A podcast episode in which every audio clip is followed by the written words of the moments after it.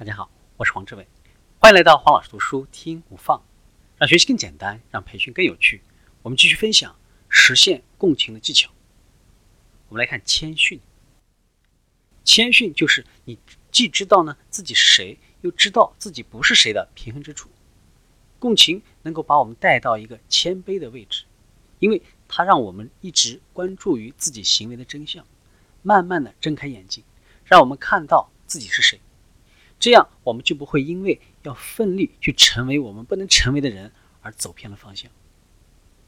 共情中的谦逊存在于这样一个事实当中，即我们在生活中能做的最重要的事情就是彼此抚慰和关心。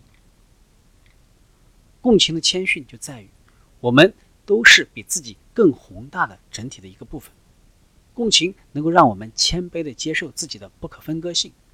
虽然我们都是与他人分离的，是独特的，我们也都还是那个更深刻、更宽广、更辽阔的整体的一个部分。共情把谦逊定义为一个平衡之处，在那里，我们既能够认识到自己的强项，也知道自己的不足，不会让自己过度陷于任何一个极端。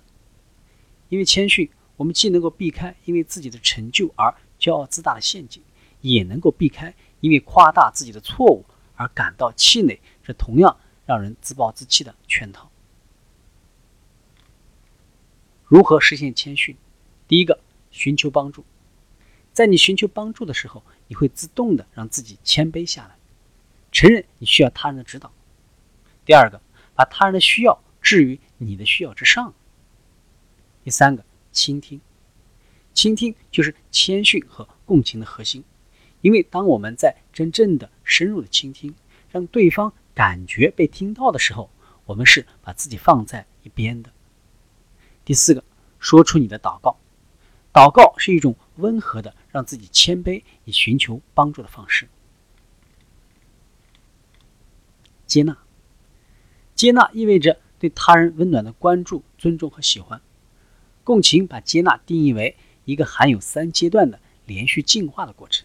第一个阶段，我们学着接纳我们自己的所有的矛盾和复杂。自我接纳之后，进入到了第二个阶段。那个时候呢，我们接纳他人所有的矛盾和复杂。在第三阶段，我们接纳两个矛盾复杂的人相遇之后产生的每一段人际关系中不可避免会出现的那些矛盾和复杂。我没有那么好，你也没有那么好，但是这都没关系。这是共情能够乐于接纳的一种哲学。那么如何接纳呢？第一个，放下，放下你的执念，你就会获得内在的摆脱。第二个，学会如何接受批评。第三个，经历痛苦才能成长。第四个，找到让你感觉契合的地方。第五个，花时间来独处。第六个，慢慢来。